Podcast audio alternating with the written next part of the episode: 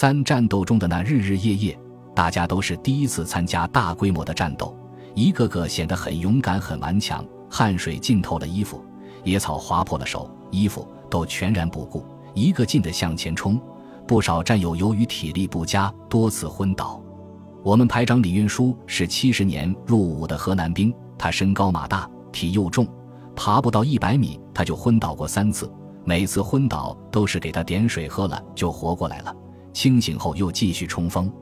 我才意识到这个时候的水能够救命，背着的水不是很渴就舍不得喝。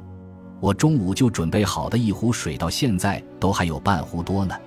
我们快冲到山顶的时候，太阳落山了。这时，加强给我班的四零火箭筒班班长孙林突然倒在我面前。我知道他也可能是渴了中暑昏倒的。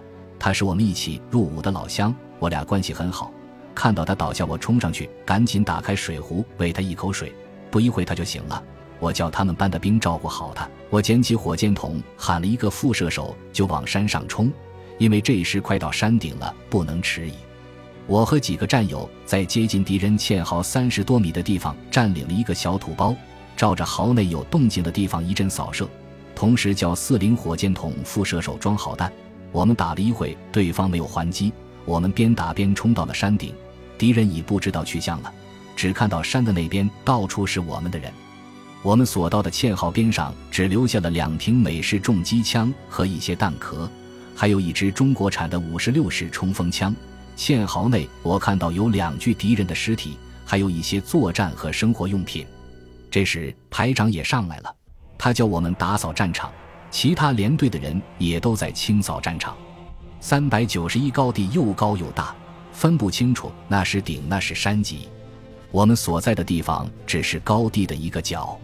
我们把负责的那段高地搜索了一遍，就利用敌人的攻势进行防御。此刻，其他连队的人也过来了。整个阵地上乱哄哄的，在天黑定的时候，我们连右向山的突出部转移。炮连队的一个班见我们要走，扛着八十二破大炮紧跟不舍，还要求插到我们中间，让我们掩护。因为炮连的每个班只是班长和副班长才配备有冲锋枪，自卫能力很差，要是短兵相接，他们一点还手的能力都没有，所以他们把我们看成是他们的保护神。看到这个场景，我感觉到当步兵很自豪。我们看到他们怪可怜的，就留了一个班在他们后面保护。到了山的突出部，这里没有工事，我们拉成一线，选择好位置，各班构筑各班的工事。所谓的工事，其实就是挖个掩体，准备夜间防御用的。战斗平息后，高地上显得特别的宁静，只听得到战士挖土的声音。我们班两人一组，我和李小颠一个组。带来的锹和镐有限，我只好轮流着挖。为了加快速度，我们把吃饭用的盘子也用来铲土。不知不觉到了夜的十点多钟，工事快要挖好了。炊事班送来了一锅红糖稀饭，数量不多，每个人都很自觉地盛了一小点，回到工室里吃起来。每个班还分了一个酸菜罐头，由于少，大家都不愿意吃。班长很为难，只好送到每个人面前，一个人吃一点。我为了把自己的那份让别人吃，不出声的躲在掩体里清理土，可还是让班长找到了。他叫我吃，我说我不想吃，他急了，跳下掩体，把罐头里的一颗四季豆硬往我嘴里塞。我推辞不掉，只好吃了，心里只感谢班长对我的关心。吃完出国后的第一餐饭，打完出国后的第一场进攻战，平静下来，显得很轻松。大家蹲在掩体里休息了，只等天亮的到来。明天又会是什么呢？大家都不知道。这已经是三月十八日的夜了。十九日天刚破晓，一阵激烈的枪声把我从梦世事惊醒。睁眼一看，四周被子弹打得尘土飞扬。我赶紧弯下身子，同时做好战斗准备。由于周围的草和树木太深了，看不清枪是从什么时候地方打来的。枪声持续了不到五分钟就停了。此时天已大亮，炊事班不顾风险为我们送来了米饭，大家轮流去打了一盘，回到掩体里吃。尽管只是光光的米饭，没有下饭的菜，但大家吃的都很香。吃饭后，部队开始从起三百九十一高地下山。听说今天要攻打的高地是一百九十七高地。说句实在话，当时我们根本不知道每天的行运动计划，只是稀里糊涂的跟着走。这次战斗，我们营是主攻，我们连队又是营里的主攻连，而我们班又是连队的主攻班。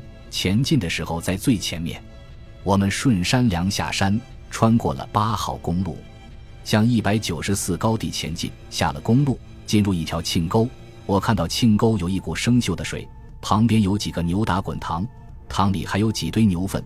此时敌人的炮火开始向我们袭击，隆隆的炮火就在我不远的地方爆炸，到处硝烟弥漫，有点像电影里的镜头。我也顾不了那么多，趴下喝了个够。一百九十四高地不高，不知道有没有敌人把守。我们全连动作敏捷，向山上前进。坡太陡，草太深，费了好大的力才爬到山顶。这时已累得头昏眼花，我什么也不管，先爬到地上喘口气再说。老天保佑，山上没有敌人。我当时想，要是有了敌人，我宁愿吃枪子，因为已累的一点还击力也没有了。我爬在一棵大树的后面休息了一下，稍微好了点，招呼我们组的战士搜索一下山顶，没有发现什么情况。我们班拉成一线，就在山上边防守边休息。此时太阳从东方升起，朝霞满天，好一个晴朗的天空。刚才的炮声也不知什么时候停了，也许是不想打破此时的宁静。我仔细观察了一下山下的地形。山脚下是一个平坝，远处可以看到一个村庄。平坝中有几个小丘陵，坝对面的山也很高。我们大约在山上休息了二十分钟，就开始下山，准备攻打坝子里的村庄。刚下到山的半中腰，只听见一阵激烈的枪声向我们扫来。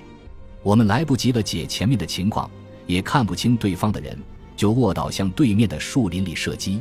射了一会，对方的枪停了。小越南可能看到我们人多，就顺山沟跑了。我们继续搜索前进，前进了不到五百米，左边一个小高地上的敌人和我们连的三排七班交上了火。我们迅速抢占有利地形，以火力支持七班的战斗。七班长此时左手负伤，敌人看我们人多打不赢，就顺山沟跑了。越南人就是喜欢和我们玩这种战术，由于他们人少地形熟，又在暗处，所以没有伤着敌人。营长随我们行动，见敌人跑了，就命令六零迫击炮追击，同时用炮打前面的一间房子。由于六零迫击炮是出国前临时配备下来的，每个连队三门，训练时间又短，基本的动作都不会，连续打了几发都没有击中敌人，只好看着敌人跑了。过了一会。敌人向我们炮击，连长命令我们班迅速抢占坝子里的一个小丘包。我们班分成三个组交替掩护前进，动作都很麻利。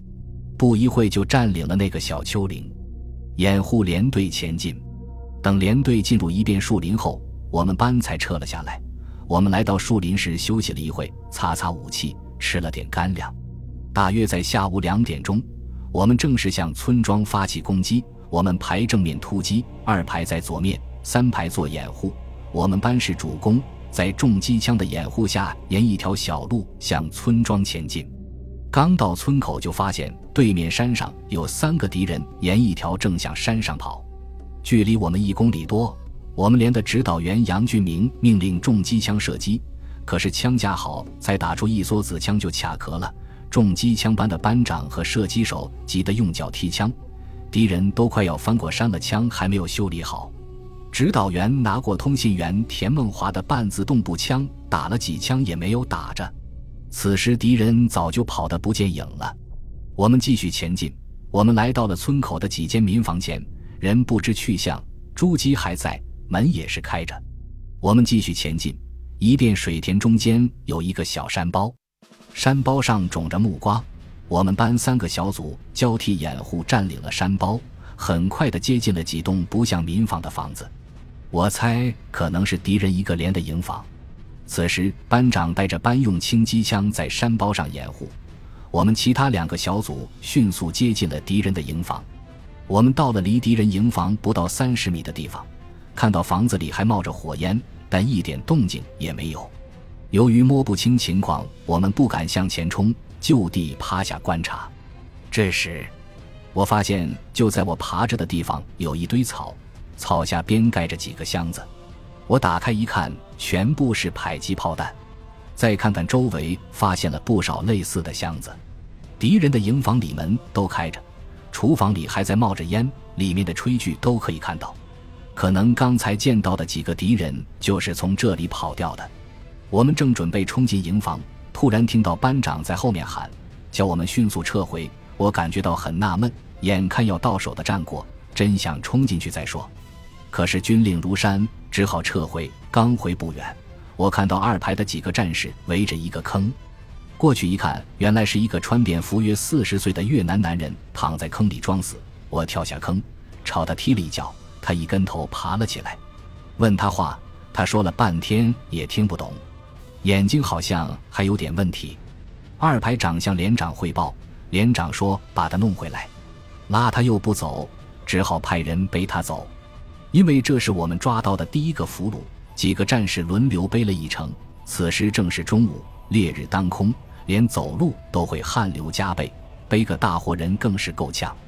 二排长用报话机向连长做了汇报，说这个越南人可能是个老百姓，又是个瞎子，是不是把他放了？